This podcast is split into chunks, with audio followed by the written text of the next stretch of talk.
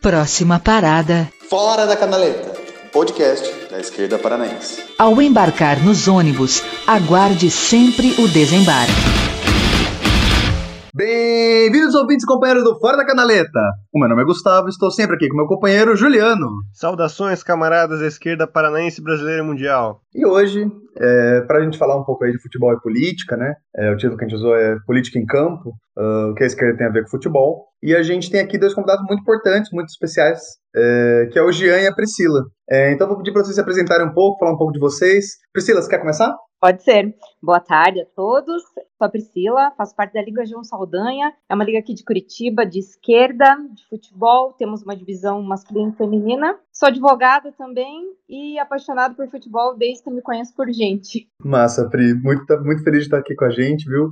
Estou é, muito feliz de ter aceitado e de a gente bater esse papo. É, Jean, por favor, se apresenta um pouquinho aí pra gente. Então, eu sou Jean Henrique, eu sou. Acho que não tem nenhum problema falar, né? Sou um apaixonado desde Piazinho mesmo aqui, no sítio cercado, da região sul, onde tem mais paranista, né? Então sou apaixonado pelo Paraná e também pelo futebol, né? Principalmente futebol brasileiro. Minimamente participo nos jogos aí, na Vila Capanema, com a galera do Gralha Marques e tal, sempre estamos junto aí, debatendo futebol e política. Massa, Jean. É, muito obrigado aqui de estar com a gente, vejo topar.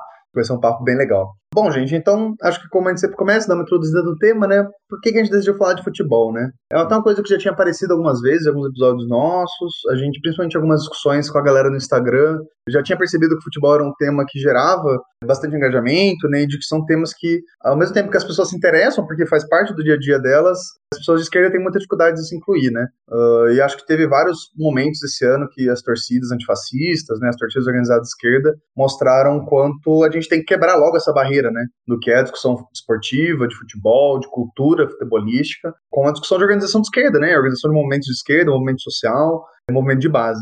Então nisso a gente começou a pensar em como trazer isso.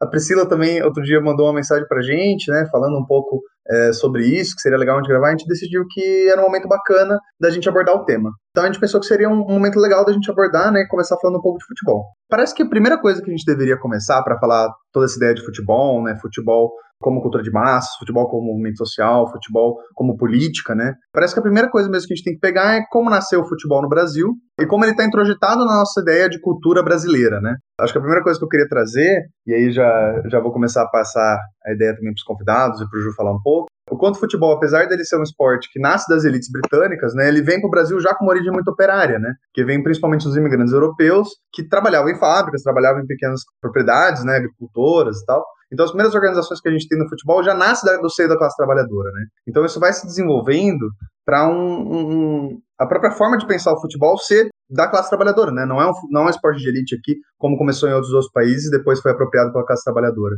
Então, o próprio início do que é o futebol brasileiro é um futebol trabalhador, né? Acredito que a, o surgimento do futebol, ele realmente foi criado para a elite, né? Com os eixos ali Rio-São Paulo, mas também com a criação até do próprio Grêmio no Rio Grande do Sul, né? O Rio Grande do Sul, ele tem uma expressão muito grande, né? Nessa participação do esporte com o Grêmio e com as ferrovias e também pela questão meridional de divisa com o Uruguai, né? Então as coisas chegavam de uma forma muito mais rápida, né? Quando se trata de fronteiras entre países. Mas também tem uma questão que, além da classe operária é, ferroviária ter conhecimento do jogo da bola, tem a grande questão que o Vargas, em 1930, usou o futebol como parte de um grande projeto de criação da identidade brasileira. Eu acho que quando a gente começa a falar disso do, do Vargas, né, e de, do próprio Estado brasileiro usando, entra um pouco nisso já de, de futebol, de cultura de massas, né? Uhum. O termo em si como cultura de massas eu até acho meio complicado, porque ele entra um pouco no debate dos autores culturalistas, né, tal, que eu acho que eu entendo que muita gente tem um pouco de dificuldade. Mas eu acho que é importante a gente pensar nesse futebol como construtor do que é ser brasileiro, né? Do que é ser Exato. povo no Brasil.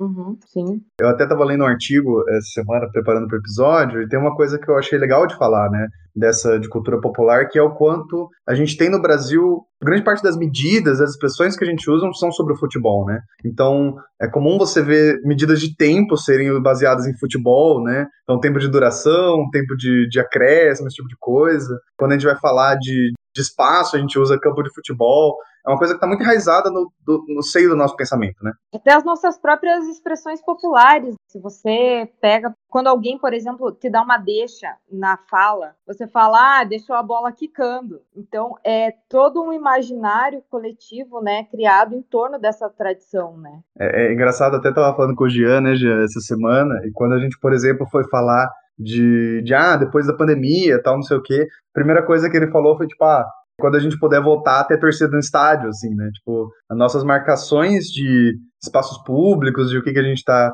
pode ou não fazer, por exemplo, até isso é voltado ao futebol, né? O próprio entretenimento, né? O entretenimento da massa eh, em si, e que, né, adiante a gente vai falar que foi um pouco arrancado pelo futebol moderno, é realmente ir ao estádio, né? É a diversão do povo, é a alegria do povo. Então, dentro do, do disso que a gente já tá começando a abordar, né? Desse futebol como parte do que é ser brasileiro, como parte do que é uh, ser povo, né? Como parte do que é a própria construção de individualidade que a gente tem no, na nossa é, esfera de Brasil, né? É, acho que a primeira coisa que eu queria jogar a bola para vocês também é de como vocês veem isso, já pensando no perspectiva histórica, mas também hoje em dia, de como as tensões do futebol conseguem se passar para a política, as tensões da política se passam para o futebol, né? Então, por exemplo, esse exemplo do Vargas, é, mas a gente pode dar esse exemplo também do governo Bolsonaro, né? Quando a gente vê que teve uma radicalização, foi quando a, a, teve as, as, disputas das torcidas na rua também, né? Eu acho que essa criação de tensão política, que é toda presente na sociedade, desde sempre, não só na nossa sociedade brasileira em si, mas em, em vários outros países, é o que enfervesce, né? É o ponto de efervescência da juventude em si, né? Da juventude pensante, porque se você pega, por exemplo, os hooligans, grande parte dos hooligans são eram jovens de classe baixa, classe média baixa, filhos de operários, filhos do proletário mesmo. Então aquela revolta não era só uma revolta para brigar em estádio meramente falando. Psicologicamente essa revolta ela era uma revolta social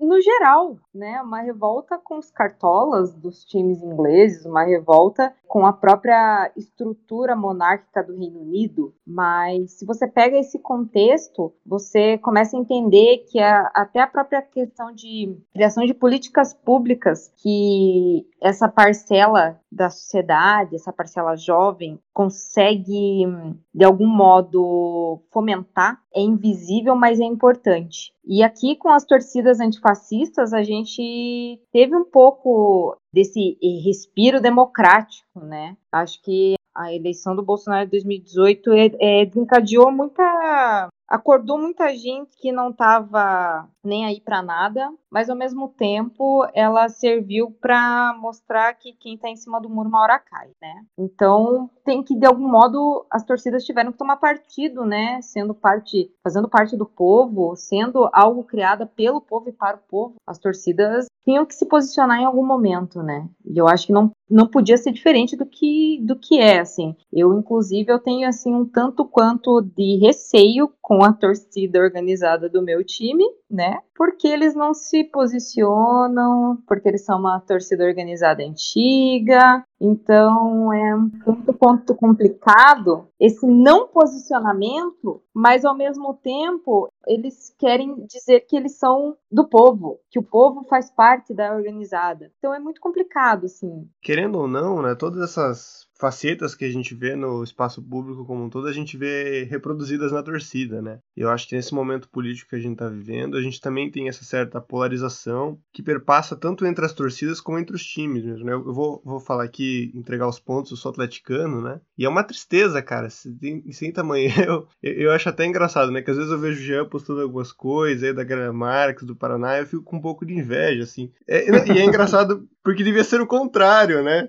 Eu também tenho muita inveja, viu? Olha, porque nessas horas eu queria ser paranista, só ficar no meio da gralha mar. Porque meu time tá ganhando todas, e eu olho pra ele, cara, eu não, não tenho vontade, não tenho vontade de torcer, tá ligado? Pra um time que entra em campo vestindo verde e amarelo, que tenta boicotar a própria torcida, esse time construído de, de, cima para baixo, né? Que é um, é um, time mercantilizado. E, eu não sei se o, o Jean não, não, quer comentar um pouco sobre a experiência dele como, como membro da Grana Marques, da, de uma torcida popular mesmo, porque eu, eu fico até meio chateado, assim, de não ter esse espaço no, no meu time, assim, sabe? Queria começar mesmo trazendo a minha perspectiva, assim, né? Porque eu não sei a Priscila, né? Não sei qual foi é, a vivência dela e tal. como ela passou a torcer para o time que ela gosta. Mas eu tive muita influência, principalmente da piazada da vila aqui mesmo, né? Porque aqui o Sítio Cercado, ele é uma região, e aí falando sobre torcidas organizadas, né? Há um debate, né? No meio de todas elas. O meu irmão, toda a piazada aqui do Sítio Cercado, Bairro Novo,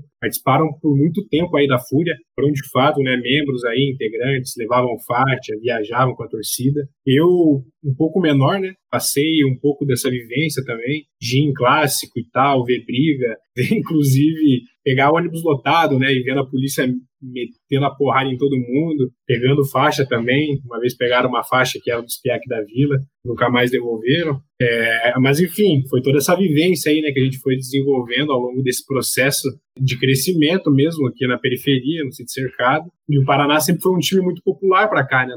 eu acho que o sul de Curitiba, a região sul de Curitiba, é onde se concentram aí as principais torcidas, né? Falam, né? Pelo menos em todos, em, em, tudo que eu vejo, né? E que eu conheço, que acompanho, tanto dentro da Fúria, quanto da Fanáticos, quanto da Império, a gente vê que os maiores comandos, por exemplo, são sempre da região sul. Então, o maior comando da Fúria é o Comando Sul, e fazia parte do meu irmão e uma outra galera aqui.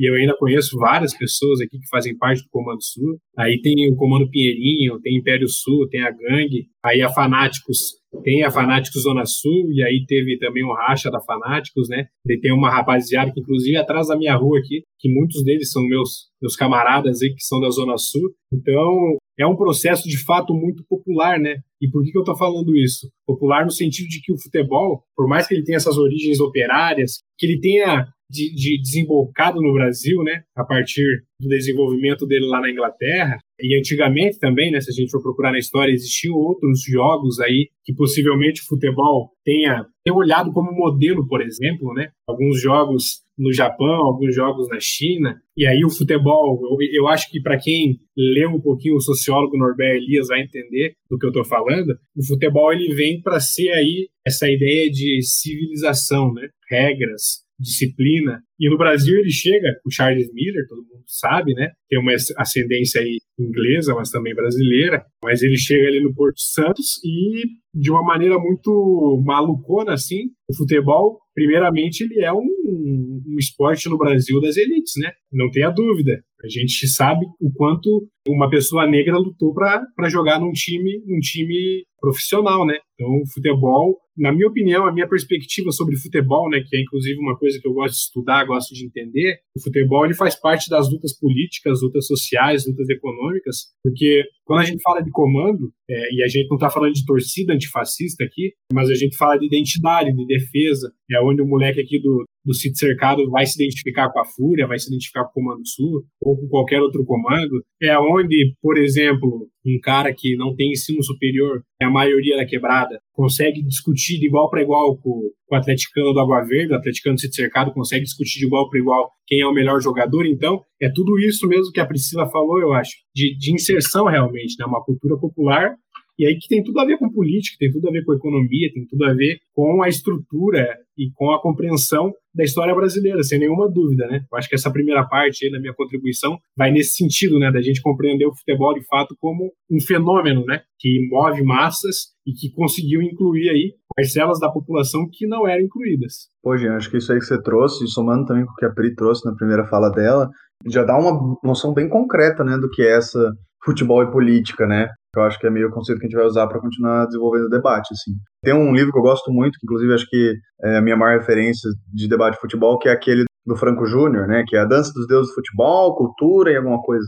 Cultura e sociedade. E ele traz muito isso que você está falando, assim, que a Pri trouxe na primeira fala também. Primeiro, não romantizar o futebol, né? Tipo assim, ele tem uma origem histórica, ele vem de um momento X, é tirado de raízes Y, são trazidos por pessoas de tal forma, de tal classe, e, e as perspectivas de disputa política, né, do que é o futebol, do que é essa cultura é, dentro da hegemonia cultural, né, dentro do, do discurso de brasilidade, né, eu acho que é, é, essa ideia tem que ter muito clara na nossa cabeça quando a gente está falando de futebol e política, né.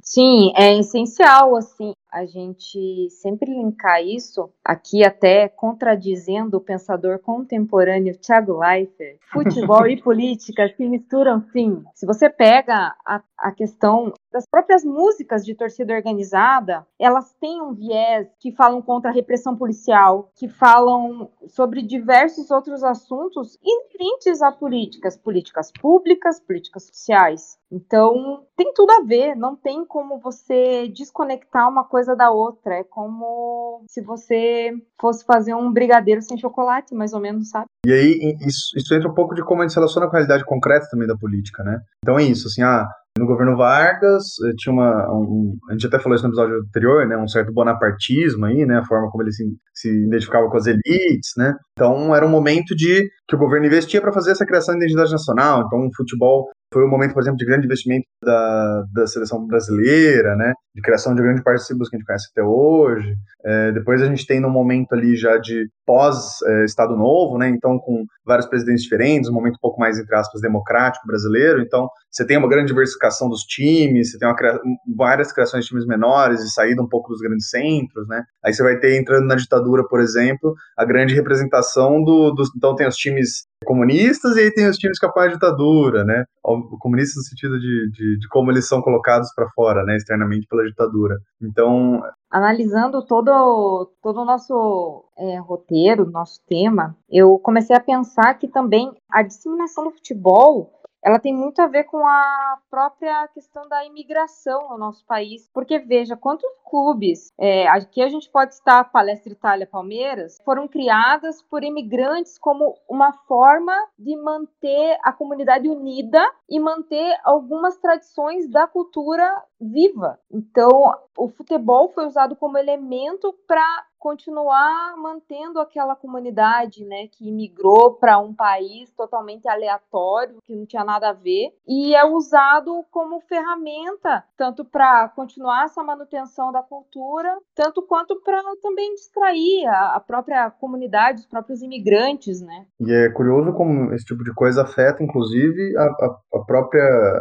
identidade dos times também, né? Corinthians, por exemplo, por outro lado, foi um time criado principalmente por sindicalistas é, italianos também, né? Mas sindicalistas ligados ao anarquismo e ao sindicalismo socialista, né? Então você tinha um, time que era basicamente um espaço de lazer, né, óbvio, era um, um, um, espaço importante, mas também um espaço de organização política daqueles sindicalistas, principalmente sapateiros italianos, né. Então isso cria toda uma identidade do time que a gente vê até hoje, né, de como o Palmeiras se identifica, de como os corintianos, Corinthians se identifica, os corintianos se identificam. Eu acho que isso entra também um pouco no que o Gia falou, né, de como, por exemplo, ah, a gente vê, por exemplo, que no, no Paraná as torcidas é, são mais da região sul. Como isso tem uma dedicação, por exemplo, a ponto de ah, a galera que era de, de tal região, que via é uma situação um pouco mais extremada, por exemplo, racha da fúria, né? É muito claro essa relação que a gente tem dessas torcidas, que na verdade são grandes movimentos sociais, né? Então você falou aí de, de, de manutenção de identificação, de, tra de tradições, né? com a realidade concreta e com a política que está se desenvolvendo naquele momento, né? Então é uma relação dialética aí também do futebol com a política e da política com o futebol. Uma coisa, uma, uma, coisa que eu queria falar aqui, eu acho que é a origem dos três times da capital aqui, né? Isso faz muita diferença, na minha opinião, porque, querendo ou não, eu acho que se a gente pega o cenário brasileiro, né, é muito difícil você ter uma capital, e a gente tem muita brincadeira nesse sentido, né, principalmente de, de atleticano, de coxa branca, de que o Paraná não tem torcida, né? Mas, de fato, isso não ocorre muito na realidade, né? A gente já deu provas mais de um milhão de vezes, eu acho, principalmente os chamados que faz a diretoria do clube aí, de que o Paraná tem muita torcida, principalmente na capital, né? Eu acho que a gente sofre sem nenhuma dúvida, e aí não é cair no bairrismo, né? Nessa ideia fraca é, em que a gente não pode cair, de que as pessoas que moram em um determinado lugar, em um determinado território, são proibidas de torcer para um time que é de fora, mas eu acho que em Curitiba a gente, de fato,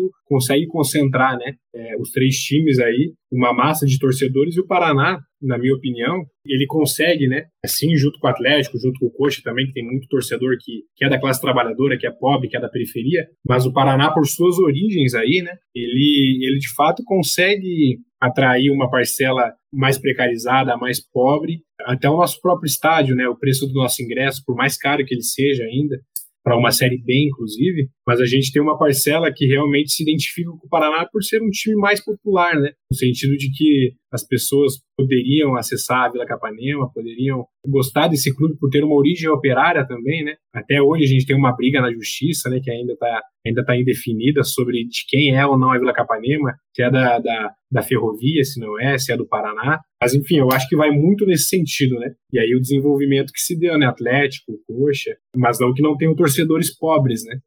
Nesses, outros dois times da capital, mas o Paraná ele tem uma referência aí que realmente é histórica, né? O futebol, como o Gustavo falou, tem história e se desenvolve a partir dela, né? Sem dúvida, eu, eu acho muito engraçado é, esse mito do, do Paraná não ter torcida, porque é importante lembrar que em 2017 vocês bateram o público de recorde na arena, né? Então a gente teve que fazer um jogo para bater o novo recorde no nosso próprio estádio. Mas piadas à parte, eu acho muito interessante isso, avaliar toda essa questão histórica. Quando a gente olha especialmente as cores dos times, né, isso tem muito, né? Os times rubro-negro que vem aí do, do, do, sindicalismo socialista mais antigo, né? Ou mesmo lá no, no, Rio Grande do Sul, que os times imitam né, as cores da, da Guerra Farroupilha, né? Você tem o, o time eh, que tem as cores dos imperiais, o time que tem as cores dos farrapos, né? Meu Deus, é por isso as cores do, do Inter e do Grêmio? Cara, eu não tenho certeza se a criação foi com essa intenção, mas eu já vi muito, muito gente, assim, historiador, inclusive, comentando esse detalhe, assim, que se não foi proposital, tá enrustido na mente do, do Rio Grande, assim. Ontem soube do meu namorado, que é um exímio conhecedor de futebol também, que os times amarelos e pretos são de carvoeiros. Tanto que o Criciúma tem uma música que fala algo do tipo sou carvoeiro, etc, etc. E eu não sabia disso, né? Do, do amarelo e preto em si. E, e todo esse, esse histórico, essa tradição. Mas por que eu eu, vim trazendo isso? Porque, especialmente quando a gente vê aqui na capital, como o, o Gia falou, né? Hoje o time que ostenta essa posição de ser o time popular é o Paraná Clube, né? É curioso como houve essa transformação histórica do significado dos times, né? Que passa muito pela construção do que é esse futebol moderno, né? Esse momento em que os clubes deixam de ser só esse espaço de lazer, esse espaço de organização política, de organização social dos imigrantes, e passa a, a ser um negócio e uma empresa, né? E eu acho que é importante a gente tentar entender esse giro e, e, o quanto ele é danoso, na real, né? Apesar que, tipo, eu entendo, né? O pessoal da educação física fala, né? A transformação de um, do próprio campo, né? Da educação física, né? De você pensar o esporte não mais como uma questão de, de acerto e erro, mas ter uma, uma, perspectiva mais científica sobre o negócio. Mas no, no, futebol brasileiro isso veio acompanhado de uma mercantilização, né? Eu acho que esse é meio que o problema. Eu acho que, é, entrando já, começando essa ideia do, do futebol moderno, né? Que é um termo que a gente usa muito, você vê em mídia esportiva, né? Em torcidas um pouco mais críticas isso. É, eu acho que tem dois momentos principalmente que vão e dessa construção histórica do que é a identidade dos times, né? Eu acho que tem dois momentos específicos que são bem claros para diferenciar, né, em, em, bolos de times aí. Principalmente que é a entrada de, das pessoas negras do futebol, né? Você teve times que foram acolhedores e times que foram foram excludentes nesse sentido. Eu acho que foi um momento que separou muitos times, é, inclusive no Paraná, né? E tem outro momento que é a ditadura militar, né? Querendo ou não, toda a América Latina a gente teve um papel muito central dos times de futebol, de alguns, né? De alguns de defender a ditadura, de alguns de ser opositor. É, eu, de novo, eu, eu mudei para o Paraná não faz tanto tempo, né? Eu sou corintiano roxo, então, para mim, as referências geralmente vão ser o Corinthians e a democracia corintiana. Mas eu sei que também foram processos muito importantes no Paraná e em outras regiões do país, né? No qual tinha a, a, aquela grande, grande contradição né, da política brasileira, e você tinha junto com isso já um momento de ascensão do futebol europeu em relação ao mundo, foi quando você teve ali no final dos anos 70, eh, começando as grandes compras de, de jovens é, latino-americanos para o futebol europeu, né? Então eu acho que a origem do início do futebol moderno no Brasil, ele está muito atrelado também com a oposição dos times na ditadura e com como, de certa forma, a ditadura brasileira nunca acabou, né? Então é muito diferente, por exemplo, você vê o que é um futebol uruguaio e um futebol brasileiro em relação a toda essa, moder essa modernização entre um bilhão de aspas do futebol, né? Também a questão que o regime militar, ele fazia questão, né, de fomentar a prática do futebol e de mostrar, né? Foi na década de 70 que os jogos passaram a ser televisionados em grande escala no Brasil inteiro, tornando muito mais popularizado em si, né? E fazendo com que o direito de imagem passasse a valer mais do que o valor da bilheteria, né? Acho que foi aí um, um start também, um dos starts, né, do futebol moderno, né, que o direito de imagem passa a arrecadar mais do que ingresso. É, e o Brasil sendo um país que lidou muito mal com sua ditadura, né, então, isso é uma coisa que a gente já falou em outros programas também, é, não teve é, foi o único país da América Latina, por exemplo, que manteve uma anistia total, né? A gente só depois, lá no governo Dilma, vai ter uma comissão da verdade, mesmo assim extremamente reduzida, né? Eu acho que isso é muito ligado também com como o futebol brasileiro se tornou, né? Então, assim, por exemplo, você falou dessas transmissões em larga escala, a grande interferência do governo federal nas seleções, né? É, até acho que você pode falar um pouco mais Um dos exemplos clássicos é o João Saldanha, né? Mas tem vários exemplos de jogadores que foram barrados da seleção, foram inclusive é, perseguidos pela CBA, então CBD, que depois vira CBF, né? Tem uma relação muito forte de como a gente lidou com a nossa ditadura, com como o mercado financeiro entra nos times e com como foram perseguidos os, principalmente os líderes subversivos dentro do futebol. Né? Sim, o João Saldanha ele, ele é um ícone, né, quando a gente fala de, de futebol, subversão e ditadura. Mas antes de falar do João Saldanha, eu queria falar sobre o Nando, o irmão do Zico, que eu não sei se vocês sabem, que o Nando, ele também era jogador de futebol. E o Fernando, o nome dele era Fernando Antunes Coimbra, e ele era o mais velho, salvo engano, dos três irmãos, né, que eram o Nando, o Zico e o Eduardo. E ele era jogador profissional. Com 18 anos ele entrou no curso de filosofia e ele era voluntário do Plano Nacional de Alfabetização. Esse Plano Nacional de Alfabetização é, alfabetizou 5 milhões de brasileiros em dois anos, até ele ser enterrado pelo regime militar em 64. Quando se instalou a ditadura, o Fernando passou a fazer parte da lista né, dos versivos, né, a lista negra. Apesar dele ser formado nas categorias de base do Fluminense, ele começou a ter um insucesso sem saber o motivo. Ele começou a ser demitido de time em time. É, acabou que por sorte foi, por sorte entre aspas aqui, ele foi comprado por um time de Portugal pelo Belenense. Só que isso foi em 68. Em 68, Portugal tinha a ditadura Salazar. Quando ele chegou para se apresentar, né, no time, confiscaram o passaporte dele, deixaram ele preso no quarto do hotel, queriam pagar somente a metade do salário acordado em contrato e deixaram ele por dias, assim, recluso, isolado, sem ligação telefônica. Isso em Portugal. Ele tinha 22 anos. Depois disso, ele se frustrou muito com a carreira, voltou para o Brasil, tentou jogar mais um pouco, não deu muito certo, e ele acabou que, com 26 anos, ele decidiu totalmente se afastar do futebol, se aposentar, não tocar no assunto, não falar mais nisso, até pela própria preservação do Zico, que estava iniciando a carreira.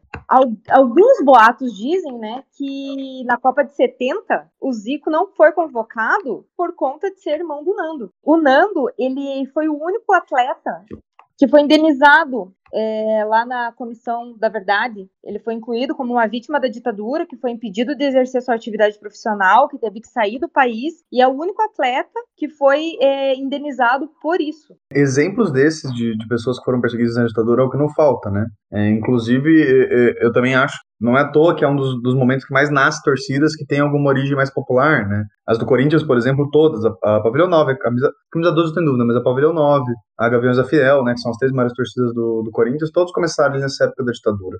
E até por essa sociedade de se proteger como subversivos, né? Essa necessidade de organização coletiva. Então, não só de ser uma ação transformadora, mas também de se proteger e de conseguir é, uma ação um pouco mais em grupo, né? A gente tem alguns jogadores, você falou do, do, do, exemplo do Zico não ser convocado em 70, mas teve vários, né? Geralmente, grande parte deles negros, mas jogadores como o Afonsinho mesmo, ele deixou de ser convocado é, na seleção de 70, né? Exemplos são que não falta de gente que partiu do comando da ditadura, da intervenção na CBD, né? Eram calados sendo impedidos de exercer, sendo impedidos de ser convocados.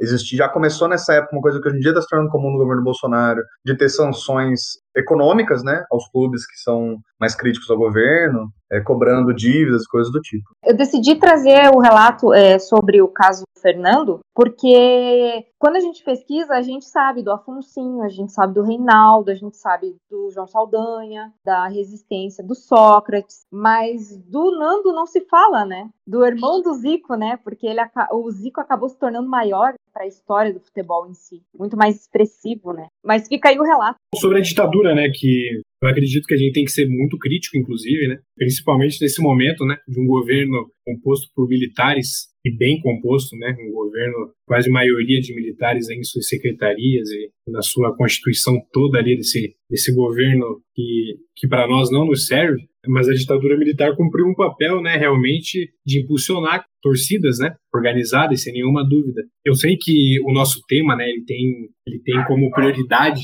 falar um pouco das torcidas antifascistas e tal, das torcidas que são mais críticas, mas é meio que impossível a gente não lembrar disso, né, porque realmente ainda as torcidas que conseguem mobilizar, né, principalmente massas, né? Você vê aqui na capital, você vê muitos exemplos quase no Brasil todo, né? Eu acho que um dos poucos exemplos onde torcidas que não têm essa constituição de organizada, né, que por exemplo leva aquela alegria a partir do samba, né? Pelo menos esse é o ritmo né, das torcidas organizadas brasileiras, diferente de toda a América Latina toda, onde o ritmo é outro, a, a forma de cantar, a forma de torcer também é diferente. É, pegando aqui o Rio Grande do Sul e alguma parte de Santa Catarina, você sobe aqui para cima, tirando o Fluminense, que eu sei que tem a Bravo 52, é uma torcida grande lá e que consegue conviver minimamente em paz com uma torcida organizada que é a Yang Flu, eu acho que as torcidas organizadas elas, ocupam um papel muito pesado, né? No sentido realmente de organizar as pessoas, de fazer com que essa juventude que sai da periferia, e eu acho que a gente vai ter que tocar na, no assunto violência, né? Que é algo importante da gente trocar ideia aqui, é uma maneira das pessoas se identificarem, né? É, é aí a, a forma em que, em, que, em que o futebol surgiu de fato, né? Sendo um esporte aí no Brasil de ricos, dos brancos, depois de muita luta passou a ser de operários, e aí ele veio para a periferia, e aí a gente chamava, aqui no campinho que tinha atrás de casa, por exemplo, vamos jogar uma pelada, ou lá, lá em São Paulo, talvez, não sei, futebol de várzea, né? Aqui na Piazada joga muita bola, né? Continua jogando muita bola no final de semana, então é, torcida organizada, time de bairro e todas essas coisas criam de fato uma identidade, né? E uma identidade aí que tanto a elite brasileira e também a ditadura militar tentou apagar, né? Mas que com muitos jogadores aí que eu, eu acho que o mais conhecido, né? De fato é o Sócrates, seus posicionamentos, eu acho que pela exposição midiática que ele teve também, né? Mas também de compreender, né? Como, como a gente, que vocês entraram na ideia de futebol moderno, mas entender como esse desenvolvimento ele se dá de uma maneira ainda meio que continuada, né? Se a gente hoje vê uma saída cada vez mais rápida das promessas né, da base, por exemplo, do Paraná, do Coxa, do Atlético, é mais ou menos fazer uma ligação né, com essa dominação, já que a gente está falando de política e futebol, essa dominação capitalista realmente, que existe desde o início, né? Um país que era colonial, que ainda tem fortes tendências, sem nenhuma dúvida, que eles chamam de neocolonial, que vendia o seu melhor café, que vendia e que vende a sua melhor soja, por exemplo, ou o seu melhor suco de laranja, e ao mesmo tempo passou a vender os seus melhores craques, né, saindo para fora. Então, tudo se completa e tudo se liga, né, num desenvolvimento aí, inclusive no futebol, né, um futebol que a gente é contra, né, é, que é um futebol mercantilizado. Não sei se eu estou avançando aqui no debate, mas eu acho que vai nesse sentido, né, a gente tem um futebol muito autoritário, que tem raízes desde o início, que a ditadura militar, que foi uma tragédia para nós, contribuiu, e ainda a gente tem muito isso dentro do futebol, né? Dentro dos estádios, é, onde algumas torcidas não permitem que outras torcidas existam. Então vai nesse sentido, assim. Por isso que eu digo, né? O futebol ele é realmente uma ferramenta para a gente ter uma compreensão não total, né? Mas ele é um elemento fundamental para a gente compreender a realidade social brasileira, na minha opinião. E toda essa vivência que a gente tem dentro do futebol vai fazendo com que a gente construa, né? Todo esse pensamento a partir das leituras que a gente faz também. Mas eu acho que, que é um tema fundamental, não, não para um podcast, né? Mas para vários, né? É, grande exemplo disso a gente pôde ver nas manifestações do Chile, né, que foram há pouco tempo. Eu não recordo exatamente qual time, não sei se é a universidade, não sei, enfim. Mas a torcida estava chamando Pinheira, eles cantavam algo Pinheira assassino como Pinochet. E cantaram um jogo inteiro isso. Eu acho que foi o Colo-Colo, Pri. Eu acho que foi o Colo-Colo. Foi o Colo-Colo? Acho que sim, o Colo-Colo tem uma origem bem, bem massa também.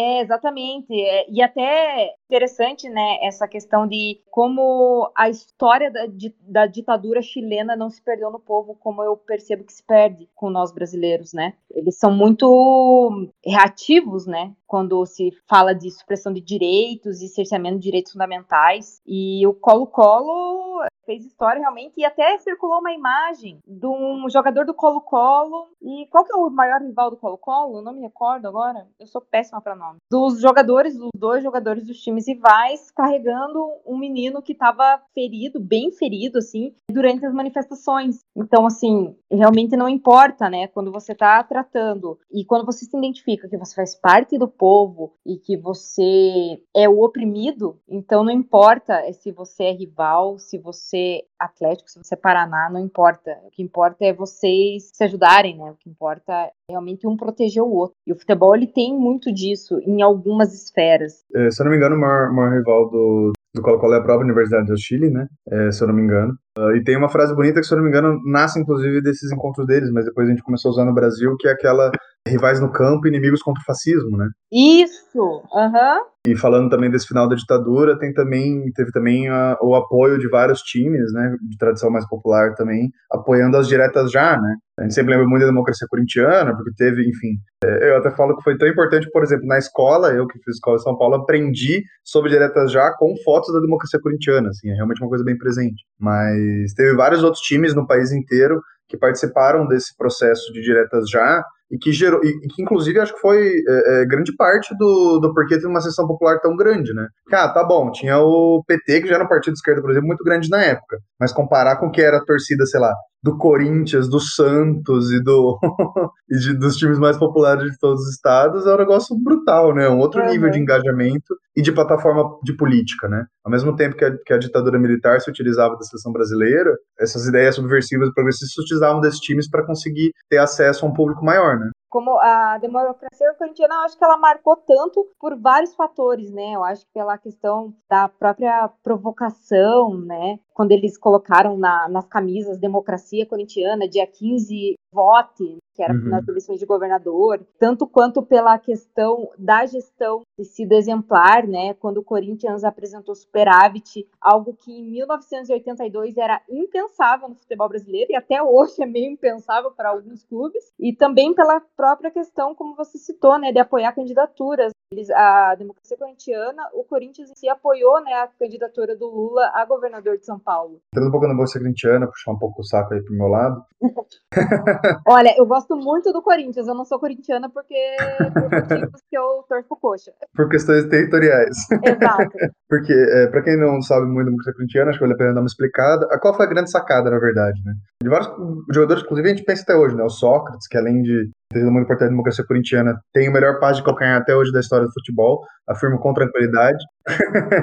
é, mas vários dos jogadores, o próprio Casagrande, que está até hoje aí na mídia, foi um, dos, um dos, das figuras públicas da democracia corintiana, né? E a grande sacada era bem simples, né? Foi uma divisão mais igualitária de salários e participação política de todos os membros do time, desde o massagista até o Sócrates, até o agente administrativo de X secretaria do clube, né? Então todo mundo tinha votos iguais às decisões, inclusive de decisões do time, táticas do time, né? Foi, inclusive, um período super vitorioso. É, exatamente. Eles tinham até, assim, todo mundo votava até para a questão, assim, de se a concentração era obrigatória. Uhum. E o Sócrates era ferrenho contra, né? Porque Sócrates era único. em que pese os quatro vermelhos, né? Como eles eram chamados, que era o Sócrates, o Casagrande, o Zenon e o Vladimir, eles, eles tinham uma leve oposição, né? Dentro ali da, da questão da democracia corintiana. Porque o Emerson Leão, que era o goleiro, ele era bem simpatizante do regime militar. Sim. E ele fazia questão de tentar persuadir várias pessoas contra, né? Tanto que boatos rolam que ele foi um dos caras que conseguiu fazer com que acabasse a democracia corintiana de tanto encher o saco de várias pessoas e convencer, né? Mas aí é, é tricotagem, né?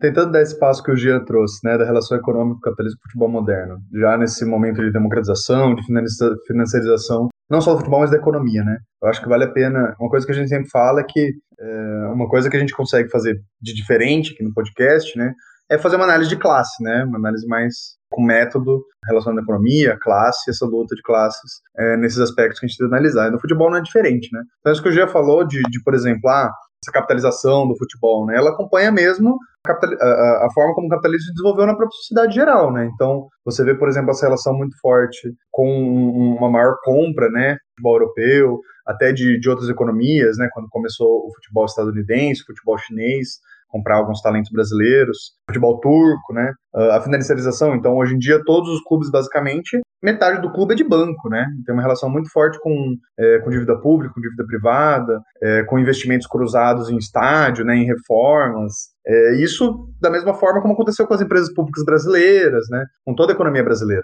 Mas aí, Guzê, eu acho que entra o ponto, ponto chave do que está sendo a, a, luta de classes dentro do futebol hoje em dia, né? Se os times eh, foram extremamente financiarizados, a gente tem inúmeros exemplos disso, né? E os que não são financiarizados são constantemente boicotados. Ouso dizer, inclusive, que o Paraná é, é um exemplo, assim, que sofre é, constantes boicotes do, do, poder público e do, dos instrumentos de mídia por uma, uma resistência a esse modelo. A gente tem tanto um, uma torcida que é majoritariamente vem, vem de as classes mais baixas, né? Em algum outro lugar você tem uma, uma diferenciação de classe entre as torcidas, a gente pode usar o, o famoso exemplo Fla-Flu, né? Lá no Rio, mas até lá isso não é tão presente. E você tem também jogadores que costumeiramente são são retirados de, de da, da, classe trabalhadora e da periferia em geral, né? A grande maioria do, dos jogadores brasileiros são encontrados em espaços de, de, baixa condição econômica em geral, não é? E é muito comum você ver na, nas periferias do, do, Brasil como um todo, esse sentimento de, do esporte como uma, uma rota de escape, né?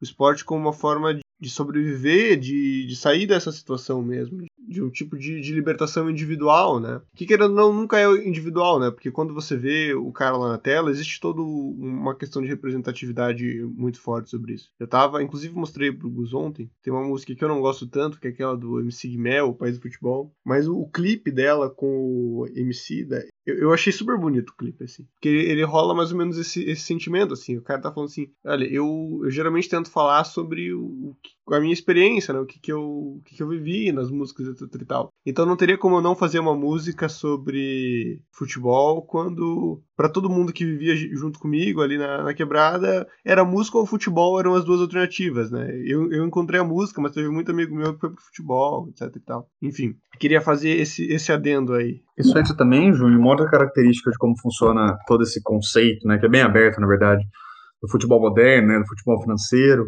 que é como funcionam as categorias de base, né? Eu, eu acho que acho que é uma coisa que, que inclusive vale a pena dar uma desenvolvida, né? Porque realmente eu acho que é um conceito bem aberto e pouco desenvolvido.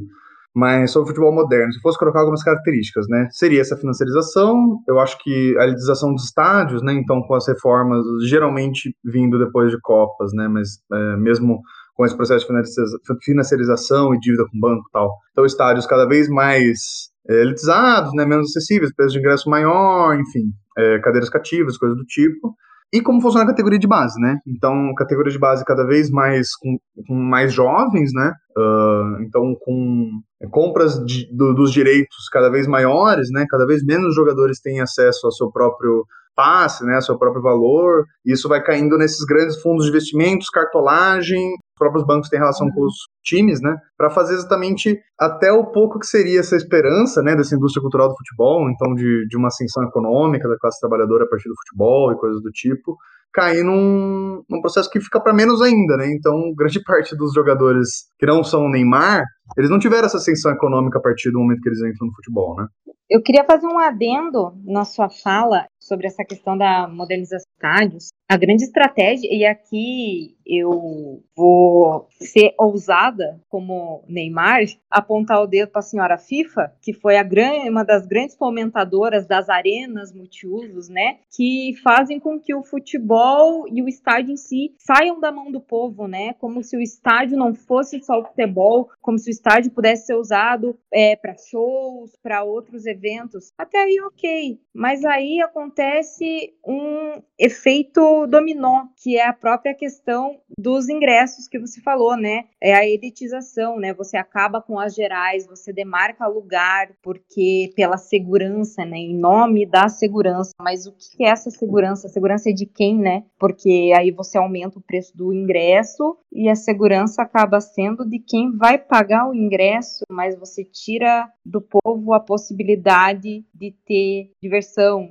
de alguma forma futura. Então, a dona FIFA, ela é uma grande fomentadora dessa elitização, né? E, e aí não vou nem começar a citar o nome do senhor João Avelange aqui, porque é do Pamanga. É, e a partir de aí, daí nasce algumas iniciativas, né, de contra contra a hegemonia aí desse futebol moderno, que eu acho que também tem uma relação muito grande com as torcidas progressistas, de esquerda, né, antifascistas. É, outro time que eu tenho muito carinho também, eu sou de Campinas, né, então lá tem a Ponte Preta, né, que sempre foi um time também com uma tradição bem popular, né, foi, por exemplo, o primeiro time com jogadores e pessoas negras na diretoria, né, e são bem orgulhosos disso, inclusive tem um, teve muito racismo enfrentado, né? O mascote do time é macaca, porque eram chamados de macacos os jogadores e as mães dos jogadores, enfim. Toda uma relação interessante também da Ponte Preta. Acho que, inclusive, fica aí a dica, Ju, acho que valeria a pena, inclusive, fazer um dia só sobre futebol e racismo e esquerda, né? Que é um tema à parte, até, de tão grande que é. Tinha, por exemplo, uma coisa que voltou a fazer, que fazia muito antes, que era os uma parte dos ingressos considerável, inclusive, acho que na Ponte Preta era 50%,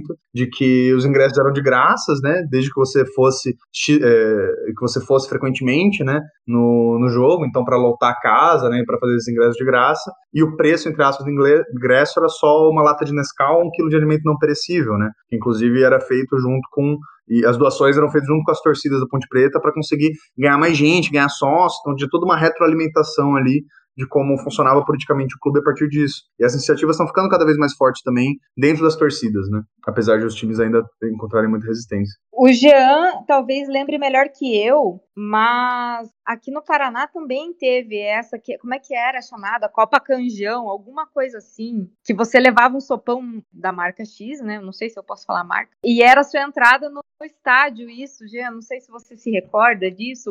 O Paraná inclusive teve muito jogo assim que eu lembro. É, eu lembro que tinha vários jogos no Pinheirão ainda, que e eu lembro assim de amigos meus contarem que a diversão deles era ir com o pai e, e assim, era aquela coisa, pai, não esquece de passar no mercado antes, comprar o sopão, tá? Pior que eu não lembro, é de quando isso? Ai, olha, acho que meados de 90, 2000, talvez, final de 90, início de 2000. Pior que não lembro. Mas enfim, é isso, né? A gente, tá, a gente tem essas iniciativas vindo das torcidas, assim. E com, como a gente está falando já há um tempo, né? Ela, de novo, as torcidas conseguem refletir as contradições políticas nas suas propostas, no que eles estão discutindo, né? Então, da mesma forma como quando os ingressos sobem, a pauta principal vira a questão dos ingressos. Então, ter esses ingressos populares, essa parcela do estádio que vai ser ingresso de graça, enfim. Em outros momentos, como a gente estava falando na ditadura, era contra o autoritarismo, né? Era contra a perseguição política dos jogadores, era, com, era a favor do voto, era contra a repressão, né? É muito, acho que quando a gente dá esses exemplos, fica muito claro também, né? O quanto agora, por que, que as torcidas antifascistas conseguiram esse grande ascenso, né? De importância, mas também de radicalização. Então, as torcidas antifascistas crescem, as torcidas que eram progressistas posicionam de uma forma mais, é, mais contundente, né? Não ficando só na, no discurso da democracia liberal burguesa, né? E eu acho que é muito, é muito importante também para compreender o nosso próprio momento e como a gente vai conseguir acessar povo de verdade, né? Conseguir acessar grandes massas a partir do, também dessas torcidas do futebol, né? E nesse sentido, ao que eu percebo, o Sul, nós do Sul, estamos muito aquém do Nordeste, né? Não só nesse ponto, mas em muitos. A Taú Nordeste, que é as torcidas antifascistas unidas do Nordeste, vem há algum tempo já, muito antes de, de Corinthians se meter no meio, realizando um trabalho de fomento de torcida antifascista. Lá já é algo muito. já começou a andar, enquanto nós ainda engatinhamos aqui, né? com a Atlético Canhotos até a Gralha Marques, que eu acho que é a maior, é, de maior expressividade que a gente tem no Paraná, é a Gralha Tem Atlético Canhotos, tem o movimento Coxa Comuna, mas ainda estamos engatinhando, muito lentamente, inclusive. Eu, eu acho que nesse sentido, não sei se chegaram a acompanhar alguma coisa, mas desde a da nova administração do Bahia, né? O Bahia, por exemplo, ele fez camisetas, né? A torcida do Bahia também, e a diretoria foi foi de encontro de, de, de redução do preço de ingresso. Então, a gente está falando aqui de, de, de, realmente problemas né, que a gente tem, por exemplo, como já trouxe que o futebol, na minha avaliação, né, ele é um, ele é um retrato, assim, realmente, né? Quando tem jogo, para quem pega ônibus e sabe quando encontra a torcida, é, ele é um retrato, assim, da vida brasileira, da violência, mas também da alegria, da criatividade, da organização que a gente tem também. Mas, ao mesmo tempo, a gente tem, por exemplo, nas direções dos clubes, o Paraná é um dos grandes exemplos, né? O Paraná tinha uma condição de ser um grande time, né? Sem nenhuma dúvida. Inclusive, foi foi ventilado a vinda do Ronaldo uma vez, né? A gente já teve técnicos de expressão aí do cenário nacional, como Vanderlei Luxemburgo. É, mas, para além disso, tem a corrupção dos dirigentes, né?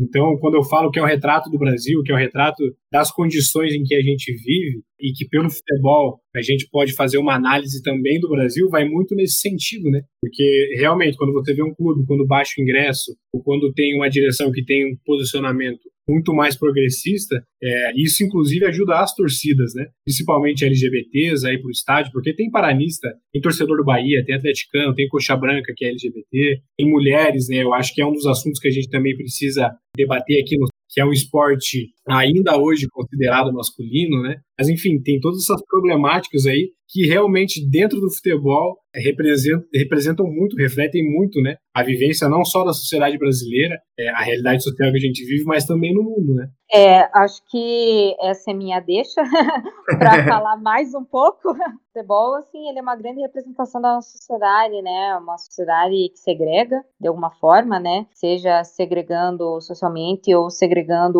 por setores dentro de um estádio. Ele é machista, como a nossa sociedade é, infelizmente. Hoje nós temos movimentos de mulheres torcedoras, de mulheres jogadoras. A criação de uma divisão feminina na Liga João Sanha, eu tive o prazer de ser uma das pessoas que encabeçou. Tenho muito orgulho disso e é necessário e é importante entender que, por mais que a gente tenha que se desconstruir, no imaginário popular ainda existe aquela coisa de estamos deixando vocês jogarem, estamos deixando você na torcida. Se contente, fique quieta, aguente a cantada, aguente que você não entende de futebol, mesmo que você entenda, sabe? É como se fosse um favor quando não é. Então, essa questão de igualdade de gênero é algo que dá muito pano para manga, talvez dê até outro episódio de podcast. É algo que a gente luta diariamente, assim. É, não tem uma santa vez que você não vá no estádio, que alguém não mexa com você, se você tá de shorts. Poxa, você vai num Couto Pereira, um verão de rachar, ah, tá, mas aí eu tenho que ir de calça, porque se eu for de shorts, alguém vai mexer comigo. Não, eu quero ir de shorts, eu posso ir de shorts, me deixa, sabe? Eu quero ir com a camisa justa do meu time porque eu gosto. Então, é muito reflexo do que a nossa sociedade perpetua essa questão do machismo. A João Saldanha, ela possui hoje quatro times femininos. E a União, e eu posso dizer porque eu faço parte de um dos times femininos do Estrela Vermelha, e eu fico muito feliz quando a gente tem, a gente chama de grande clássico feminino, que são as estudantes de La Planta e o Estrela Vermelha, que é um time, e a gente se quebra dentro do campo. Não tem delicadeza, mas assim que termina o jogo, todo mundo se abraça, todo mundo vai tomar cerveja junto. No dia da comemoração do Dia Internacional da Mulher. A gente se organizou, todo mundo fez faixa dos dois times, uma faixa coletiva para os dois times. O lugar de mulher é onde ela quiser, seja no campo, seja na torcida. É um espírito de coletividade que ele faz com que os instintos primais que o futebol desperta na gente sejam colocados em plano. Então, essa questão de união feminina é, no futebol, seja como torcedora ou como jogadora, ela coloca em xeque, né, essa grande questão da, é, essa questão animalesca, né, do futebol, um instinto primal, né, do grito, da própria agressividade. E é muito interessante, e eu acho que a gente tem muito que aprender. Todo mundo tem muito que aprender com todo mundo, mas eu acho que o futebol, sendo majoritariamente masculino, tem um tanto que aprender com as mulheres nessa questão de união e de respeito. Somando um pouco nisso que você falou, Pri, acho que a questão da LGBTfobia também é muito forte, né? Muito. Eu acho que a gente tem um, um, os gritos, em geral, de quase todas as torcidas, tirando as torcidas de esquerda, ah, tem muito bicha, né? Viado, ó, essas coisas. Então, assim, é, acho que é um. Inclusive, me parece também que é um dos pontos principais de disputa, né? Dentro das torcidas, dentro do, dos gritos do, dos estádios e tal. Eu acho que a participação de pessoas trans também, né? Uma discussão que é, em outros esportes já está bem mais avançada. É, no futebol ainda está muito truncada, a gente não tem quase nenhuma definição tanto dos órgãos organizadores quanto da justiça, né? Então, realmente, acho que uma coisa que já devo dedicar nesse episódio é que quando a gente vai falar de opressões tanto de mulheres quanto de LGBTs, é, negritude, pessoas com deficiência, né? Então a gente falou bastante, por exemplo, do. É, você acabou de falar agora da participação de mulheres, mas também tem futebol de cinco, né? Que é o, o futebol de cegos, por exemplo.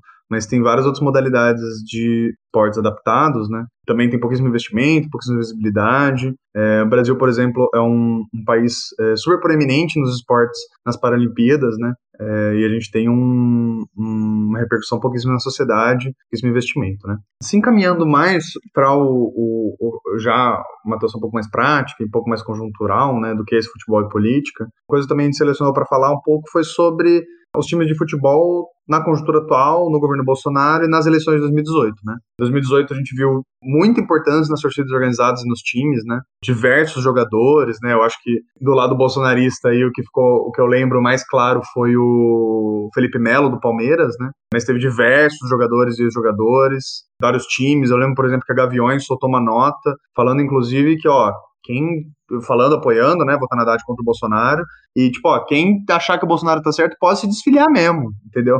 Porque isso não é o que a Gaviões acredita. Então, acho que desde a eleição a gente vem vendo uma importância muito grande nos times e nas torcidas, né?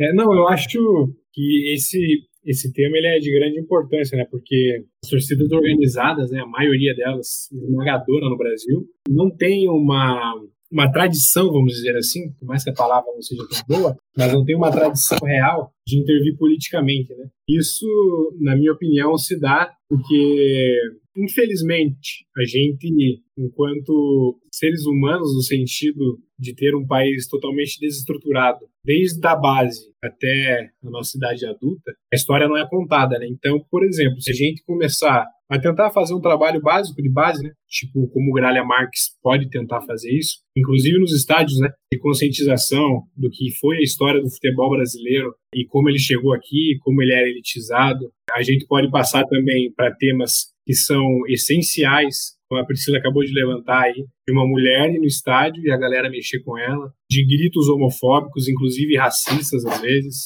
isso aconteceu muito, né? Principalmente o caso aí emblemático do goleiro Aranha com, com a torcida do Grêmio. Mas para além disso, os xingamentos que também para quem acompanha vai no estádio de regiões, né? É, eu acho que cabe, né? Xenofobia nesse sentido. Mas por exemplo, a galera chamar aí baiano, vai vender rede quando vem algum time do Nordeste. Isso acontece muito e é um dos grandes problemas. Então, na minha opinião, né? Eu acho que além dessas torcidas que ficaram conhecidas aí. E, e, eu acho muito ruim chamar de torcida nesse momento, né? Porque ainda não tem nada assim é, muito bem estruturado, né? Mas é um conjunto, um coletivo de pessoas que se organizam e passam a se chamar de, de, de torcidas antifascistas ou coletivos antifascistas. Mas se esses movimentos começarem a fazer um trabalho real, assim, de base, né? De tentar realmente conscientizar, porque há um, há um déficit gigantesco, né? Porque imagine o que é da periferia, que é branco pobre, que é negro, que faz parte um comando, entender que, que o futebol era uma coisa de, de, de, pessoas da elite, de pessoas brancas, que não podia jogar, mas que daí o futebol passa por uma grande transformação, e aí você joga futebol na rua, e eu como homem posso falar, né, uma posição, né, todo menino realmente sonha, né, a maioria dos meninos todo não, não vamos generalizar, mas a maioria dos meninos sonham é, de que de fato vai poder jogar naquele time que você gosta, que um dia vai, vai aparecer na televisão, mas daí vem esse sistema que é, é um sistema de barbaridades, né, e impede a gente fazer qualquer coisa. É, futebol, onde você mais pode aparecer, talvez seja ali na cancha da escola, onde uma galera na hora do intervalo ali, é, pelo menos essa é a minha lembrança, vai ficar te olhando jogar bola e vai dizer que você é bom ou se você é ruim. É, enfim, mil coisas que o futebol nos garante de coisas boas, nos traz inserção, nos traz identidade, participação, aumenta a nossa autoestima, mas ao mesmo tempo também destrói, né? Porque não aceita mulheres na maioria das vezes, então é uma luta ferrada das mulheres para entrar hoje, para estar presente. É, os LGBTs a gente nem precisa falar, né? Porque são pessoas ainda não aceitas. Essa questão das pessoas com deficiência física é, ou com alguma necessidade, né? não sei se deficiência física é o melhor nome para a gente usar aqui, mas com necessidades especiais, são muito torcedoras, aí vão numa Vila Capanema que não tem capacidade nenhuma de atender as expectativas dela poder acompanhar aquele jogo. Então, é realmente o futebol é um fenômeno de massas que consegue é, representar a problemática social brasileira e mundial de uma maneira inexplicável, assim. Eu acho que por isso que, que por mais que ele não seja é, acompanhado pela grande massa da população brasileira, ele é muito presente, né? Inclusive numa fala, como a Priscila acabou citando no começo, né? A gente até usou aqui, né? Juliano, acho que foi a Priscila que falou, vou aproveitar, deixa aqui, talvez chutar essa bola, fazer esse gol. A gente usa muito, né? Então vai bastante nesse sentido, né? Realmente, da gente entender o momento político que a gente está vivendo, né? Que é muito complicado. E eu acho que as torcidas aí têm um papel importante, mesmo que ainda minoritárias é, dentro dos estádios, mas tem um papel importante a cumprir. É, eu acho, inclusive, tu falou, Gia, que é uma falta de tradição, mas eu acho que tem muita culpa nossa também, né, no, no rolê. A esquerda tem muita dificuldade para debater o tema, para ir ir para campo mesmo, sabe? Parte por um, por um elitismo meio besta, assim, tipo, ah, futebol é, é coisa de. é pão e circo, coisa e tal. Uma parte até por um receio legítimo, na real, é, mas que um receio que vem exatamente do fato que a gente não disputa, né? A gente fala, ah, mas o futebol é cooptado pela direita. Sim, mas a forma mais fácil de você deixar, deixar que ele seja cooptado é disputar, né? E eu acho que esse é um problema muito visível que a gente viu nos últimos anos, quando a gente começou a ver esse populismo descarado do, do Bolsonaro, que, tipo, ah, pega um, um, uma camiseta de futebol de um time, daí na outra semana tá com outra, daí tá recebendo a taça do Palmeiras, daí tá. Daí no outro dia tá, tá, tá usando a camisa do Corinthians, tá fazendo um, um, aquele crime, mas a gente deixou o campo aberto, na real. Essa é a realidade. Fazer aqui a, uma piada estúpida, a gente mandou a zaga toda para ataque, deixou eles vir para cima e mandou o goleiro pro banco, sabe? Deixou o campo inteiro aberto pro cara. Não só pro cara, mas para toda essa onda fascista. E é uma coisa que a gente já vem debatendo nos outros episódios, né, Gus? Quando a gente deixa o.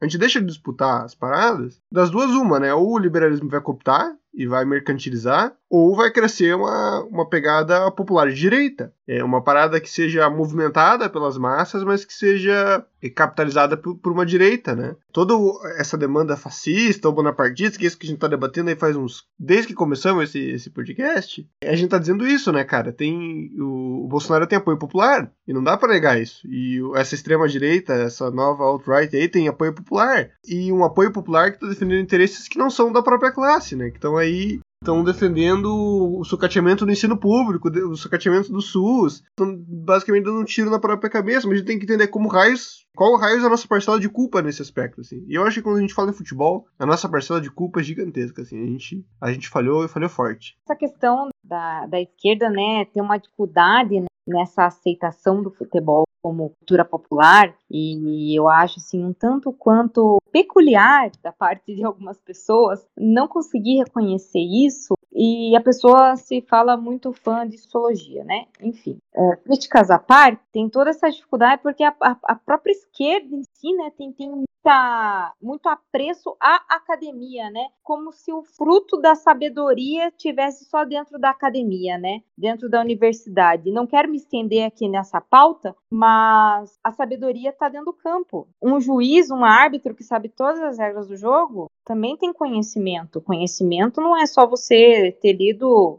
sei lá, conhecimento é você saber o que é um impedimento também. Então, tá mais do que na hora da gente parar de deixar de contribuir para que uma parcela da população margem e começar a utilizar os meios que a gente tem e unir a população que precisa, né? Unir o oprimido, né? Porque senão a gente vai estar tá vestindo a cabeça do opressor, segregando essas pessoas, seja do estádio, seja do movimento social em si. Acho que está mais do que na hora da, da gente reconhecer, como você disse, a parcela de culpa e, e começar pelo menos que seja um trabalho de formiguinha, né? Eu acho que isso é até uma coisa que a gente falou nesse episódio, né? Eu falei, e eu até acho que é uma. Eu nem gosto de usar muito o termo dos culturalistas, porque eu acho que a galera.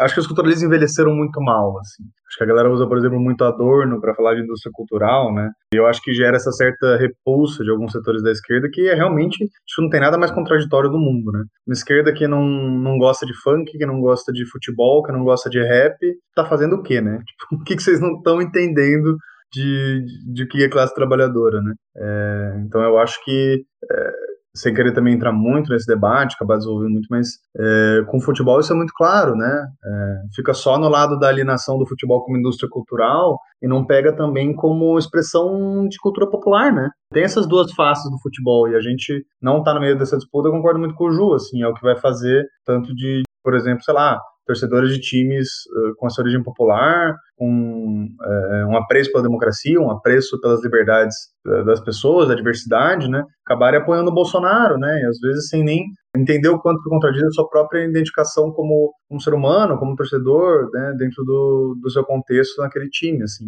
Eu acho que isso é uma coisa muito, muito clara nesse palanque do Bolsonaro nos times, né, então o Bolsonaro camiseta do Palmeiras, do Corinthians, do Flamengo, é, essa dificuldade, né, da, das próprias torcidas de se colocarem nesses espaços. Agora acho que está dando um boom talvez ajude muito. Eu vejo, por exemplo, que eu vejo que na galera do Corinthians está dando um boom maior, porque está começando a afetar o futebol, né? Teve as cobranças de dívidas do estádio do Corinthians, né? Inclusive chegaram a perder algumas decisões judiciais, porque realmente estava é, irregular as cobranças. Mas quando começou a afetar um pouco o time, eu vi que as torcidas, as torcidas e o próprio clube se organizaram para falar, não, peraí, a gente tem que fazer alguma coisa também para para se opor a esse projeto do Bolsonaro, né, da finalização, das cobranças e tal. Mas isso não estava acontecendo de uma forma mais orgânica como deveria. Né? Sobre, sobre essa questão, acho que vai realmente no centro da questão, né? Se a gente tenta localizar a esquerda hoje em Curitiba, tenta localizar a esquerda hoje no Brasil, também no mundo, né? Nós realmente temos um apreço, né, a essa tal academia, só que ao mesmo tempo a gente não consegue entender minimamente o que se passa fora dela, né? Porque a gente teoriza e teoriza e teoriza bastante. Eu tô falando a gente porque eu me coloco numa posição de uma das poucas pessoas, né, da minha convivência e também da minha família que, que é formado, né? Então, esse já é, já é um dos passos, né? É, e para quem acompanha o, o, trabalho que a gente faz, né, tanto aqui quanto em outros lugares, sabe que a gente tem uma visão totalmente diferente da, da esquerda no geral, né? Porque para nós é necessário cada vez mais disputar os espaços, né? E aí quando se fala em funk, como o Juliano levantou ali, o funk é, um, é uma representação principalmente das favelas, né? No Rio de Janeiro, não tem como você analisar e se aproximar de um favelado no Rio de Janeiro sem entender o funk. Não tem como você se, se aproximar ou entender a periferia de Curitiba sem entender o rap. Inclusive, o rap ele é muito ligado também com o futebol, né? A galera do rap gosta muito de futebol. É, mas, enfim, vai, vai nesse sentido, né? E eu acho que realmente, né? A gente não só perdeu, né? Como a gente tá levando uma goleada, de fato, assim, há muito tempo, né? Porque a gente não consegue disputar os rumos dos nossos times, a gente não consegue disputar os rumos das arquibancadas, muito por conta daquilo que eu falei, que eu acho que a gente deveria debater, e talvez vamos deixar como, uma proposta um dia, né, da gente debater a violência no futebol, o porquê que ela acontece, quais são os motivadores, né, o porquê que tem os caras aí que gostam de, de, de sair na mão, ser linha de frente dos comandos e tal, e está se espalhando pelo Brasil também, né, eu acho que posso dar um outro exemplo aqui de torcidas que gostam só de sair na mão, né, nada de, de trairagem, como, como eles falam, né, de chutar no chão. Não sei se vocês acompanham, mas, por exemplo, o Sobra Nada, que tem lá no Rio de Janeiro, é, que também é uma ruptura da Yang Flu. É, mas, enfim, são todas essas questões aí que a gente precisa levantar. E essa galera, por exemplo, do Sobra Nada é bem politizada. Se vocês puderem, puderem acompanhar e, e verem, eles são os caras que, infelizmente, né, são vistos aí como é, os incivilizados, mas ao mesmo tempo eles têm um nível de politização muito, muito forte, assim, diferente das torcidas organizadas. Né? Eles são como se fosse um coletivo. Mas, enfim, eu acho que, que são coisas que a gente realmente precisa debater, né, para não ficar aqui me alongando, porque realmente a gente não faz a disputa em nada, né? E o futebol, na minha opinião, ele não é só tático, né? Ele faz parte da estratégia da nossa luta. Então a gente precisa realmente estar nas arquibancadas, entender o que acontece, o que se passa, porque foi tudo aquilo que, que eu falei e vou falar mais uma vez, né? É muito a representação da sociedade brasileira. Então, você participar do futebol, você ser parte desse fenômeno que realmente mobiliza grandes massas, é fazer com que você compreenda também a realidade social do Brasil. Isso aí, mas eu gostei muito do que tu falou e já que a gente tá tomando uma goleada, né? Nós estamos tomando, nós já estamos no nosso 7 a 0 aqui. Então eu tava pensando, até pelo adiantar da hora, se a gente não, não vem pro banco dar uma discutida sobre o que fazer esse nosso que a gente sempre faz outro bloco aqui no podcast para debater nossas ideias, propostas, né, para mudança e tentar balancear o jogo aí, começar com um gol, dois, ver se a gente empata essa partida aí. Acho que uma coisa que já está virando praxe, né, Ju? Nas nossas recomendações, que é a primeira, estudo de teoria, que é importante. Vai ter várias referências aí no final é, para você conhecer, ler, ouvir, ver. E também a outra que é organize-se, né? A gente não faz nada sozinho, então tem vários partidos e coletivos que têm inserção em torcidas, que tentam disputar elas, inserção em clubes, né? É, com filiados. A gente teve mesmo com todos os problemas do Coxa, por exemplo, teve uma vitória interessante da última presidência, né? Isso partiu a partir de muita disputa, inclusive de partidos de esquerda e de outros coletivos. Então, acho que a primeira coisa é isso, né? Organize-se, então veja quais são as torcidas que tem no seu clube, as torcidas organizadas, os coletivos, os coletivos de área, né? Então, por exemplo, é muito comum as torcidas terem, por exemplo, os clubes terem coletivos feministas, né? Que geralmente são bem ponto de lança nesses espaços, ou coletivos LGBTs. Então, são sempre espaços muito importantes para você também conseguir é, levar um pouco do, da sua experiência, levar um pouco da sua luta, para fazer isso organizando coletivamente para conseguir de fato uma ação transformadora. Então, como de prática, a primeira coisa é leia e organize, porque praxis evolucionária é assim, né? Um não faz sentido sem o outro. Bom, eu quero começar fazendo cortesia com meu próprio chapéu. quem se interessar, quem né, muitas vezes se sente deslocado né, em Curitiba pela questão política mesmo, a Liga João Saldanha, contar um pouco da história da Liga, só para entender assim o panorama geral de, de como funciona. O João Saldanha, ele foi técnico da seleção. Em verdade, o João Saldanha era jornalista, né? Foi um grande cronista, tem livros de crônicas publicadas. E ele foi convidado pelo João Avelange para ser técnico da seleção. Mas, ora, veja, ele sempre foi envolvido com Partido Comunista do Brasil, ele sempre foi envolvida com a, essas causas sociais, né? Inclusive, há relatos, né, do próprio filho dele de que ele entregava informações, né, a pessoas sobre a ditadura, né? Trocava informações com pessoas estrangeiras, né, para que isso chegasse nos outros países, né? Inclusive, isso está no documentário Memórias de Chumbo, de Castro, é o relato do filho dele, contando que tinha que entregar uma caixinha, que ele não sabia se tinham documentos, mas era com uma pessoa que não falava português. Então, o João Saldanha, ele teve muito parte é, da subversão. E acontece que, à época, era o Médici, que era o ditador. O que não faz muito sentido, se a gente pensar historicamente, é ter colocado um comunista declarado como Saldanha à frente da seleção, que era meio de exaltar a pátria a nação, né, que o regime usou. Mas a gente não sabe se o João Avelange teve um lápis, se a gente não sabe o que aconteceu, acho que ninguém vai nunca saber. Ou se isso foi uma forma de calar o Saldanha, né, de manter ele mais perto, né, usando a tática do vamos manter o nosso amigo perto, mas o inimigo mais perto ainda. Acontece que, às vésperas da convocação, o Dadá Maravilha jogava no Atlético Mineiro e fez 69 gols numa temporada. O regime viu aquilo, né, e falou: Meu Deus, esse cara tem que jogar na seleção. O Saldanha falou: Não tem lugar para esse cara na minha seleção. Minha seleção já tem craque suficiente. Não tem. Há quem diga que o Saldanha também soltou uma, uma das suas crônicas que ele falou que Pelé estava ficando cego, que Pelé era míope. Ele faz Pelé a míope, tá? Porque se você pegar, há alguns anos atrás ele foi, foi fazer uma cirurgia foi fazer algo na córnea que é devido à miopia que ele tem há muitíssimos anos. Enfim, Saldanha negou que falou isso a vida inteira, que ele não falou que, que Pelé era míope, que não enxergava e não podia jogar à noite. Enfim, há quem diga que Saldanha caiu porque não convocou Dário, há quem diga que Saldanha caiu por rumores que ele não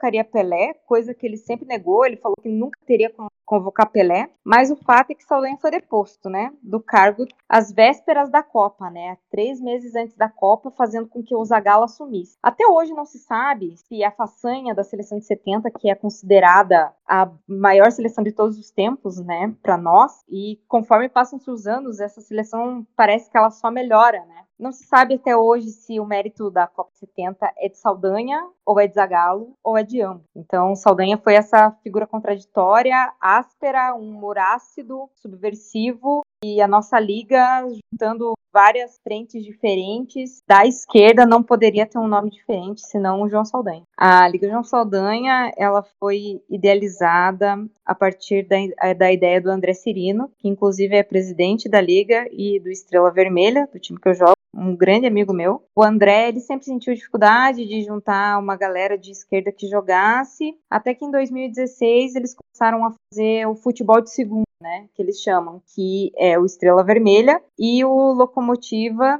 que jogam às segundas-feiras, né, fazem uma ação, e daí que surgiu a ideia da João Saldanha, né? Hoje a João Saldanha conta, salvo engano, e aqui o André talvez me representasse melhor, é, quatro times femininos e 12 times masculinos, dentre os quais o Gralha Marques nos prestigiou criando um time esse ano. É um espaço que reúne muita galera de muita área diferente. É, a gente tem cientista político, a gente tem sociólogo, a gente tem historiador, a gente tem professor, advogado, funcionário público, educador físico, enfermeira. Então a gente tem galera que milita em várias áreas diferentes, seja da educação, seja da própria enfermagem. Temos meninas que estão na linha de frente do Covid, inclusive minha dupla de zaga, Letícia, enfermeira, está na linha de frente do Covid, trabalhando, fazendo plantão. Temos uma galera que atua são que ajuda nos fomentos do MST, tem pessoas partidárias, né, que atuam dentro de partidos políticos, tem a galera que faz um trabalho por conta. A Liga também tem projetos que foram, felizmente, congelados esse ano de ações sociais, né, com uma comunidade, com uma escolinha de futebol de crianças carentes em específico, que aqui eu não posso soltar o nome, porque infelizmente esse projeto não se concretizou, mas vai se concretizar.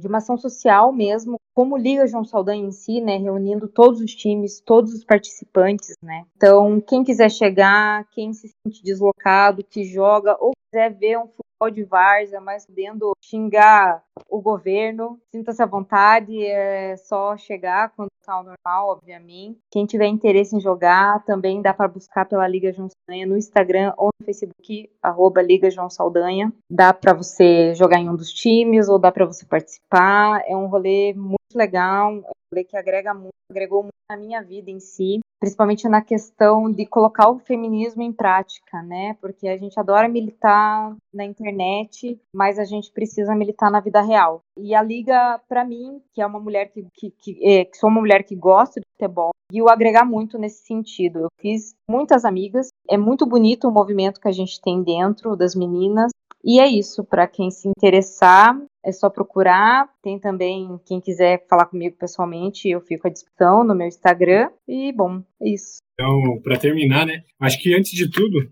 já que trouxe bastante esse debate sobre essa divisão que ainda ocorre na periferia, né? principalmente por torcida organizada, essas brigas, eu acho fundamental, inclusive, a gente escutar um dos rappers que, na minha opinião, cumpre um papel fundamental na atualidade, principalmente na conscientização da juventude da periferia, é o Eduardo Tadeu, ex-facção central. Quem ouvir a música dele vai ver o que, que é de fato. E, e tem uma música dele que eu queria que, inclusive, vocês ouvissem, né? Que se chama Transhipnótico, ele fala que não era para nós estar separado em sigla ou torcida, né? Principalmente mandando principalmente não, né? Diretamente mandando essa mensagem para para a periferia, né? Eu acho que vai nesse sentido realmente, né? Porque a periferia ainda acontece muito isso, né? E para além disso, acho que acho não, né? Eu tenho certeza. Eu gostaria mesmo de chamar todo mundo aí que for ouvir, que ouvir a gente, que, que, que gostou mesmo aí, né? Do que ouviu é, e se interessar. Eu faço parte aí de algumas de algumas frentes aí de atuação em Curitiba. Um deles é o coletivo de juventude A Fronte. Então a gente atua bastante, né, principalmente nas universidades privadas e faculdades. Atuamos principalmente na PUC, estamos na UFPR também, na UTFPR. Tem gente nossa na Positivo, que agora não é mais Positivo. Tem também na FATEC. É, atuamos também né, na periferia enquanto a Somos aí um dos impulsionadores, eu acho que isso é fundamental também para as pessoas saberem, né? Da campanha O Povo pelo Povo, de arrecadação de alimentos, também de roupas. Então, quem quiser se juntar a nós aí nessa luta que venha, Além disso, eu faço parte do PSOL, né? Sou um militante do PSOL há muito tempo aqui no Sítio Cercado, construo um núcleo Sítio Cercado, com muita moradora e muito morador. É, e no geral é isso, né? Fico o convite a quem quiser conhecer qualquer uma dessas organizações aí que eu faço parte, desses movimentos que eu faço parte, que chegue, que vai ser muito bem-vindo, né? E a gente só tem a, a acumular e toda e todo paranista que se sentir à vontade, que ele está no lugar ou entre pessoas um pouco mais progressistas nas arquibancadas aí, chega lá na Gralha Marx que vai ser bem aceito. Tem um grupo lá bem grandão, onde a gente vive debatendo várias coisas e vamos organizar essa torcida aí porque mais do que nunca a conclusão que eu chego aqui é que ela é super necessária, né? Tanto dentro do Paraná Clube quanto para fora. É isso. Bom, gente,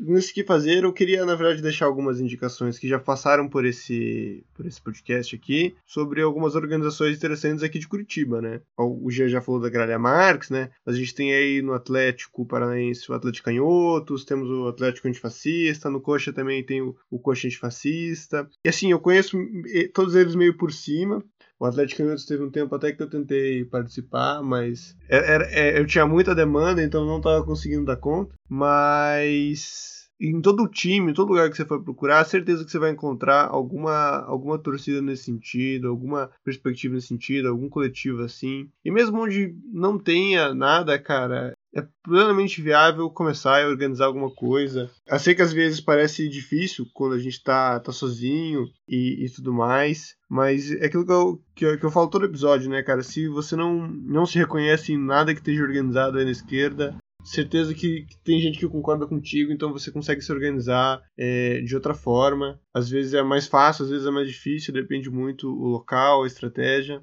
Mas o, o que não rola é ficar aí nas redes, em testão, testão, testão, testão, e não, e não, e não partir para luta, né? O que a gente tem que fazer como o próprio nome do episódio já diz, entrar em campo e ir para cima. É isso, gente. Bom, gente, então a gente vai se caminhando para nossa despedida, né? Queria falar que tanto o convite da Priscila para ver os jogos da João Saldanha quanto do, do Jean para ver um jogo lá na Vila Capanema estão completamente aceitados. Eu ainda arrasto o Ju para ir comigo. É... e agradecer muito vocês dois aí, espero que vocês tenham gostado. Vai ser uma experiência meio diferente, né? É um assunto também bem complexo, com muitas é, ramificações, né? já deu para perceber que a gente falou de muita coisa, mas ao mesmo tempo muita coisa para trás, né? Então agradecer muito vocês dois por terem disponibilizado esse tempo, por ter colado aqui. Tá sendo realmente o, o Geo eu já conhecia, mas a Priscila a gente já tinha conversado, então tinha, ainda tinha tido experiência de realmente conversar, foi realmente um prazer. Agora dá espaço para vocês se despedirem mesmo. Então falar mais alguma coisa que vocês queiram falar, se despedir. Também se quiser divulgar trabalho, rede social, fique à vontade. E aí depois a gente vai só para aquele momentinho que a gente fala nas referências e termina. É isso, muito obrigado vocês dois, viu? Muito obrigada pelo convite mais uma vez. É, foi excelente a conversa, acho que muito produtivo. Esqueci de dizer que eu sou pré-candidato a vereador de Curitiba, principalmente pela atuação no bairro aqui, né, no sítio cercado. E para a galera que está ouvindo aí, principalmente curtir a página a gente construiu né, no Facebook, para nossa pré-candidatura. Também seguir a gente lá no Instagram, lá, porque sempre vai ter novidade aí. E esqueci também de dizer que a gente faz parte né, do cursinho pré-vestibular e constrói, né, Uniperifa, que ele construiu em Colombo também, Taquara e nas cidades da região metropolitana. Com toda certeza o futebol vai ser um tema debate, né, porque tem muito jovem da periferia que vai lá estudar e que faz parte de todo esse espaço que a gente debateu hoje.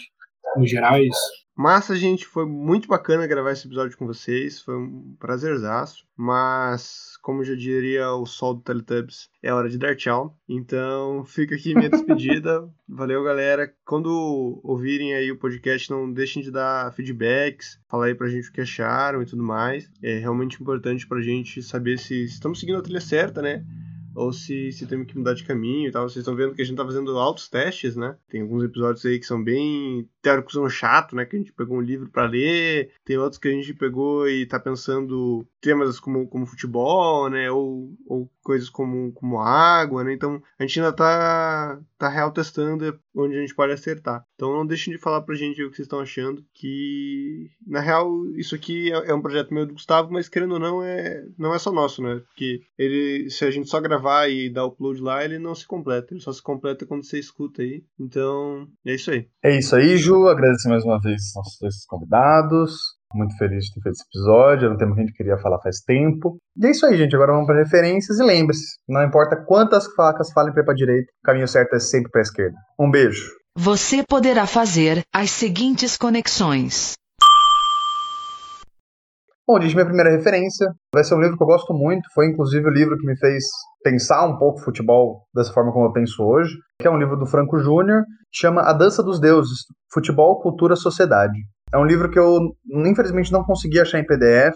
Tenho ele físico. Então, se a gente achar, conseguir achar em PDF em algum lugar que disponibilizou de graça, tal, a gente linka. Então, infelizmente, vamos ter que buscar meios escusos para isso. Até porque é muito difícil de achar a edição original, mesmo para comprar, porque ela já é uma edição um pouco mais velha. Uma outra indicação que eu vou dar também de livro, que é um, um livro um pouco menor, é um pouco mais narrativo, mas ele é bem bonito também, apesar de, de dar uma romantizada no futebol, que é do Eduardo Galeano, né, que é um escritor bem conhecido aí, de literatura latino-americana, que chama Futebol, o Sol e a Sombra. Também é um, é um livro bem bacana. Bom, então minha segunda indicação vai ser sobre um podcast, né? Fronteiras Invisíveis do Futebol, que é um podcast do universo xadrez verbal, um dos podcasts que a gente tem maior referência aí, né? Eles são incríveis, fazem podcast de política internacional. E esse Fronteiras Invisíveis do Futebol é um podcast de história que eles usam o futebol como linha guia. Então vou deixar especialmente indicado o episódio 90 sobre a seleção brasileira, conta toda a história do Brasil República a partir do futebol e das relações exteriores eh, relacionadas ao futebol. Por último, uma outra indicação também de um podcast, chama Muito Mais do que Futebol. Uh, também da Central 3, a mesma produtora de podcast do Xadrez Verbal, da Conexão Sudac, vários outros podcasts muito bons, que é um podcast, eu não vou indicar nenhum episódio específico, porque é um, um podcast semanal que fala de várias coisas do futebol relacionadas com política. Então, se você gosta aí, pode assistir qualquer episódio deles ou acompanhar semanalmente, que é incrível. Bom, eu gostaria de começar as minhas indicações para o pessoal que gosta mais da parte sociológica da questão. São dois artigos do Vinícius Moser com outras pessoas, né? O primeiro se chama Futebol como elemento da cultura de massa brasileira nas primeiras Copas e o segundo se chama O Maior Espetáculo da Terra, o futebol e a sua capacidade de transgredir os níveis da cultura de massa. São interessantíssimos para o pessoal que gosta mais da parte sociológica, acadêmica da, da questão, será de muito bom proveito.